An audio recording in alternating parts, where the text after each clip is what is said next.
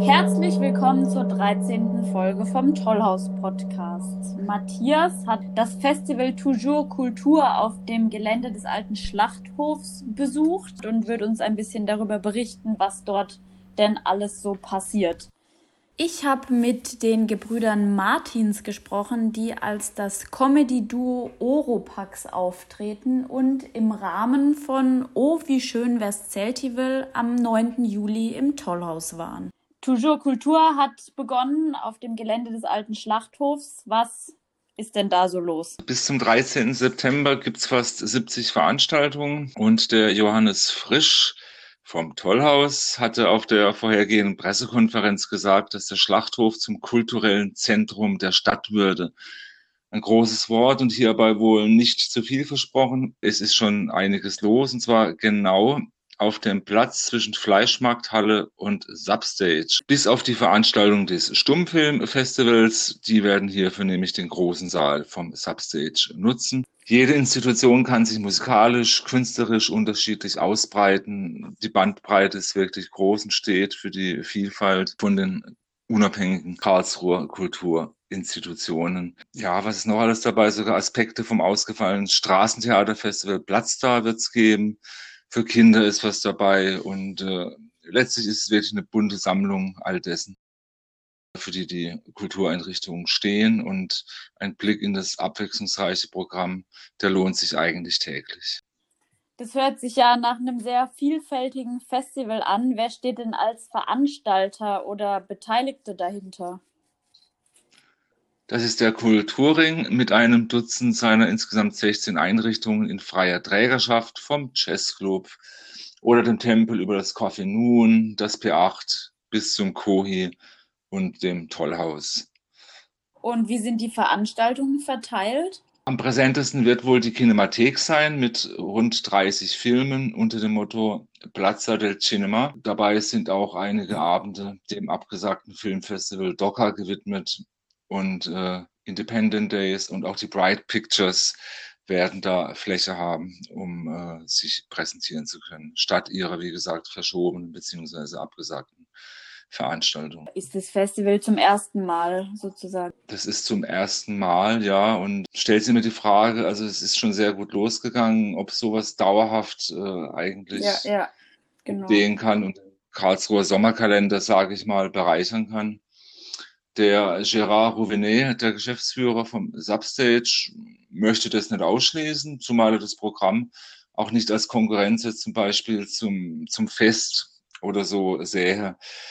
Aber wie spekulativ und von welchen Faktoren eine Wiederholung abhängig sein kann, hat der stellvertretende Kulturamtsleiter Klaus Temps gesagt auf der Pressekonferenz, die ein paar Tage vor dem Festival stattgefunden hat. Da hören wir mal rein, was er gesagt hat.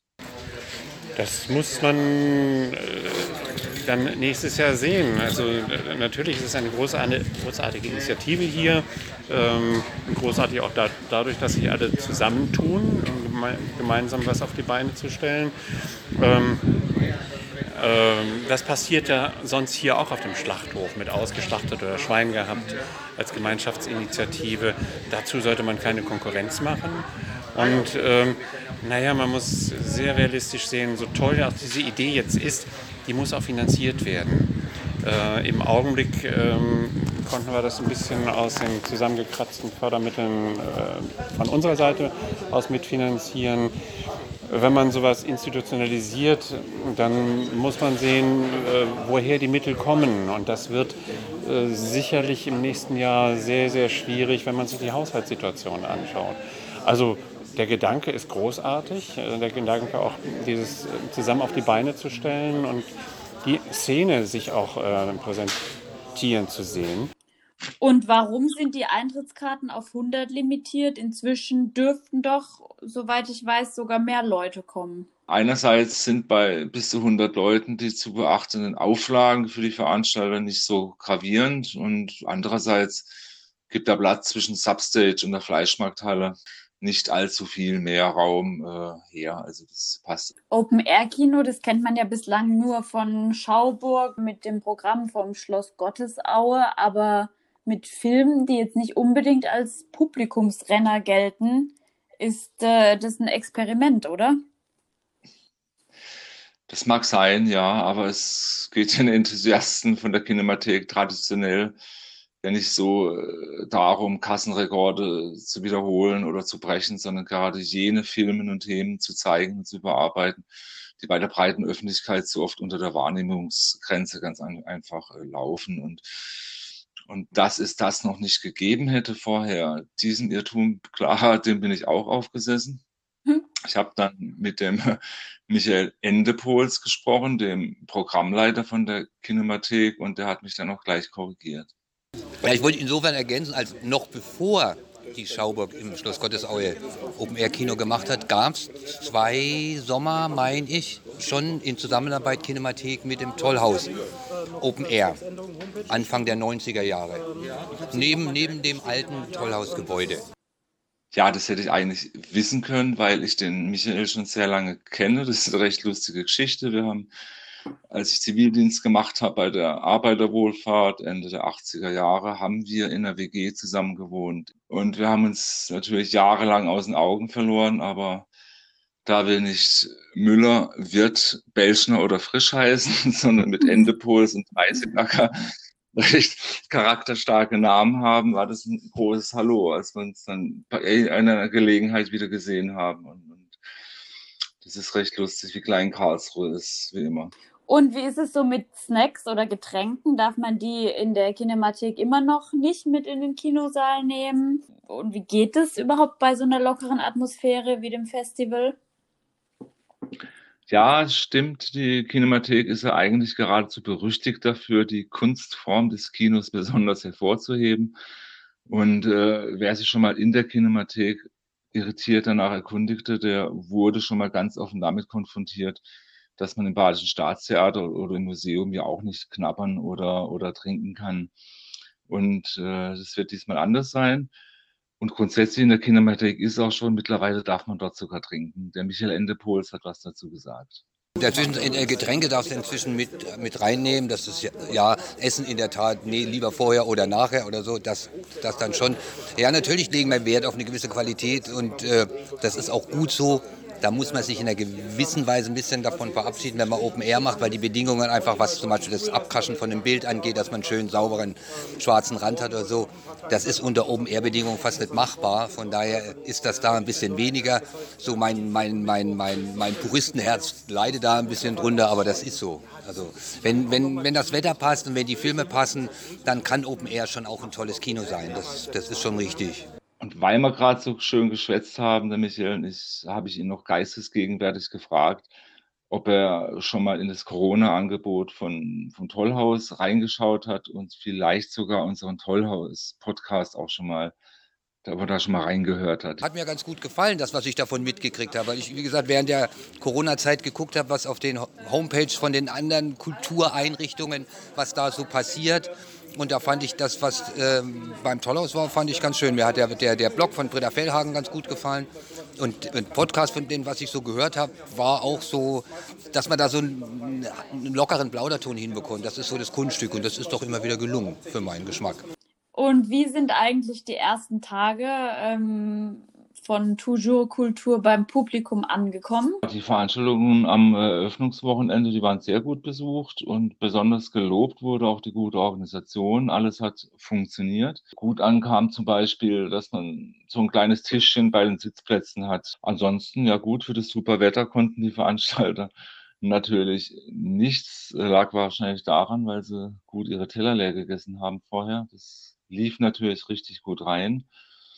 Und äh, außerdem das Gelände vom Schlachthof, ich meine, es ist ja recht kompakt und nebendran ist die alte Hackerei und da zog dann auch viel Volk, zog nach dem Programm des Festivals rüber in den Biergarten, wo der Blüschi mittlerweile an Wochenenden auch ein DJ aufhört und alles. Und da ist dann die Post abgegangen, sage ich mal. Bei allen Festivitäten immer wieder interessant zu beobachten, dass in der Hackerei die Leute doch erstaunlich diszipliniert sind. Da, wenn man aufsteht, wird die Maske angezogen, auch beim Tanzen. Ein tolles Bild. Äh, haben die Leute ihre Masken aufgehabt. Und, äh, aber es hat riesen Spaß gemacht. Also die Sache läuft eben auch, weil das recht eng beieinander ist alles. Das Zentrum der Karlsruher Kultur wird in den nächsten Wochen ganz klar auf dem Schlachthof schlagen. Und äh, es lohnt sich immer auch tagesaktuell mal ins Programm reinzuschauen. www.toujours-kultur.de. Da findet man. Ja, Clara, Toujours Kultur ist neu. Oropax allerdings ist nicht neu. Routinierte alte Hasen, sehr beliebt. Und du hast mit den beiden Klassikern gesprochen. Du hast die Chance gehabt. Wie war es denn, Clara? Die zwei Brüder Volker und Thomas Martins sind äh, im Rahmen von Oh, wie schön wär's Zeltivel im Tollhaus aufgetreten am 9. Juli. Im Tollhaus waren sie schon häufiger, früher auch in der Schauburg, im Sandkorn-Theater oder im Jubitz. Ja, klar, ich habe es ja schon gesagt, die gibt es ja schon recht lange. Wie kam es bei den beiden eigentlich zu der Gründung? Da sind sich die beiden Brüder einig. Zur Gründung kam es, ich wollte immer schon mal was alleine machen und der Einzige, mit dem ich alleine etwas machen kann, ist mein Bruder. Und ich wollte auch was alleine machen. Das war im Herbst 83, also kurz nach dem Zweiten Weltkrieg.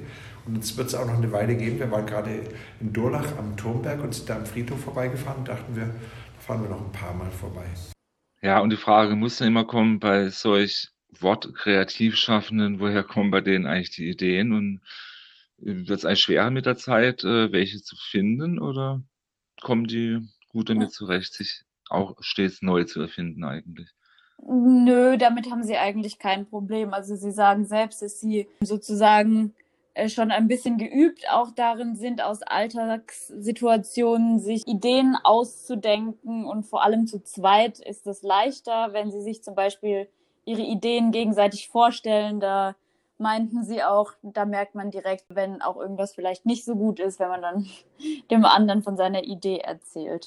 Also die Ideen kommen praktisch wie das Wetter wechselt, wechseln auch die Anzahl der Ideen. In den skurrilsten Situationen hat man manchmal eine Idee, manchmal beim Busfahren, wenn man zwei Leute miteinander streiten sieht oder wenn man ein kleines Kind beobachtet, wie es so argumentiert. Wenn man einen Hund mit einem Härchen über die Straße gehen sieht, wir sind natürlich sensibilisiert im Alltag und die Situationskomik, wenn man die, den Geist offen hat, wird man überschwemmt von Ideen. Man muss sie nur noch praktisch adaptieren und bühnentauglich machen. Ja, die selektive Wahrnehmung ist so mein Geheimnis. Wenn mir irgendjemand was sagt, lass dir dazu was einfallen, dann stehe ich auch wieder Ochs vorm da. Aber dann arbeitet es im Hintergrund schon und ähm, vielleicht verbreitet man nach außen in eine gewisse Unaufmerksamkeit. Irgendwie sind dann Hirnkapazitäten absorbiert, die sich dann äh, in der Idee oft lösen. Und natürlich auch miteinander eine Idee alleine, äh, eine Idee zu formulieren, wenn ich jetzt meinem Bruder eine Idee präsentiere, dann merke ich natürlich schon, ob es eine dumme Idee war oder nicht.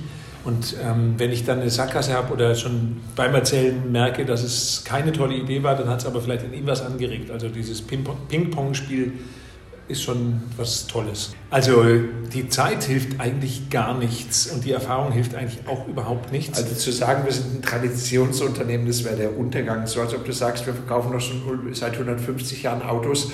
Das muss einfach gut sein natürlich muss man den Zeitgeist treffen und auch ähm, den Witz der Zeit und die Themen der Zeit. Und jede gute Idee, die wir hatten, wenn wir uns irgendwelche alten Programme anschauen, dann freuen wir uns darüber. Den eigenen Humor findet man ja sowieso mit am lustigsten. Aber es ist auch immer eine Wehmut dabei, dass man die ganzen schönen Ideen sieht, die wir schon hatten, die wir nicht nochmal haben werden. Und wie kann man eigentlich jetzt in den Zeiten noch lustig sein, Clara? Es ist alles nicht so einfach. Einerseits für die Kultur schaffen, dann für die Bevölkerung und überhaupt. Wie schaffen die das? Sehr gut anscheinend. Äh, vor allem in schlechteren Zeiten, sagen sie, geht es der Comedy besser äh, und die Leute brauchen was zu lachen sozusagen. Da haben sie was ganz Interessantes dazu gesagt. Die Harmonie ist der natürliche Feind der Komik weil dann keine Polarisierung stattfindet.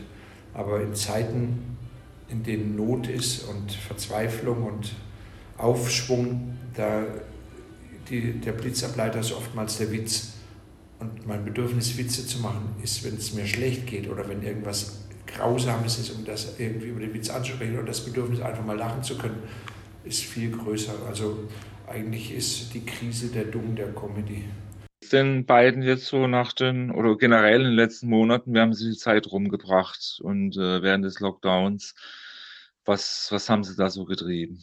Also sie waren natürlich auch am Anfang wie alle, äh, haben sie so eine Leere gefühlt, weil einfach alles weggebrochen ist und sie lieben ja ihre Auftritte und auf der Bühne zu stehen, aber sie sagen auch, dass sie dann ziemlich schnell gemerkt haben, dass sie eigentlich wirklich keinen Grund haben zu jammern. Wir planen sonst zwei Jahre im Voraus.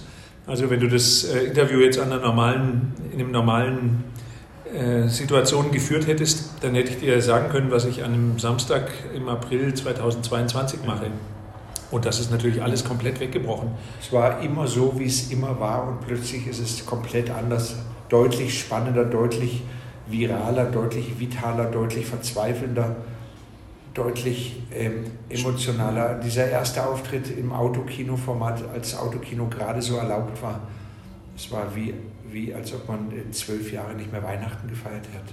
Es war so befreiend, es war echt eine Epoche, die wir erlebt haben. Es war, wir waren so glücklich und waren viele Leute, waren beide Tage ausverkauft. Das werde ich mein Leben nie vergessen. Von daher hat Corona deutlich auch gute Seiten für uns. Natürlich haben wir kaum Auftrittsmöglichkeiten. Aber es ist, also ich finde auch, äh, ich würde es gibt Kollegen, die haben Grund zum Jammern, ob das jetzt Komiker sind oder Kabarettisten oder Darstellende oder bildende Künstler oder wie auch immer. Ja, aber ich äh, schäme mich manchmal über das Jammern der Branche, denn es ist eine Kreativbranche. Es gibt natürlich viel zu beklagen ähm, und es gibt sicherlich auch objektive Gründe, äh, die zu beklagen sind. Trotzdem sind wir in einer Situation, wo wir jetzt unsere Auftrittsformen so anpassen, dass sie auch wieder Leute unterhalten. Und das ich wird auch wieder anders werden. Als Komiker zu sagen, gib mir Geld, ich habe gerade keinen Job. Ich finde, man ist schon verpflichtet, sich selbst zu ernähren und man kann auch in der, in, den, in der Weinlese helfen, man kann andere Tätigkeiten machen, man kann auch probieren, mit Comedy lustig zu sein. Wir haben schnell ein Autokino-Format gemacht, hatten viele Auftritte damit, wir waren eigentlich nie arbeitslos. Wir haben halt die Bühnen verlassen und sind dahin gegangen, wo die Leute hingehen konnten ich würde jetzt wirklich auch sagen, man, äh, als Komiker hast du, solltest du niemals die Leute an, äh, um Hilfe bitten, sondern eher den Leuten helfen.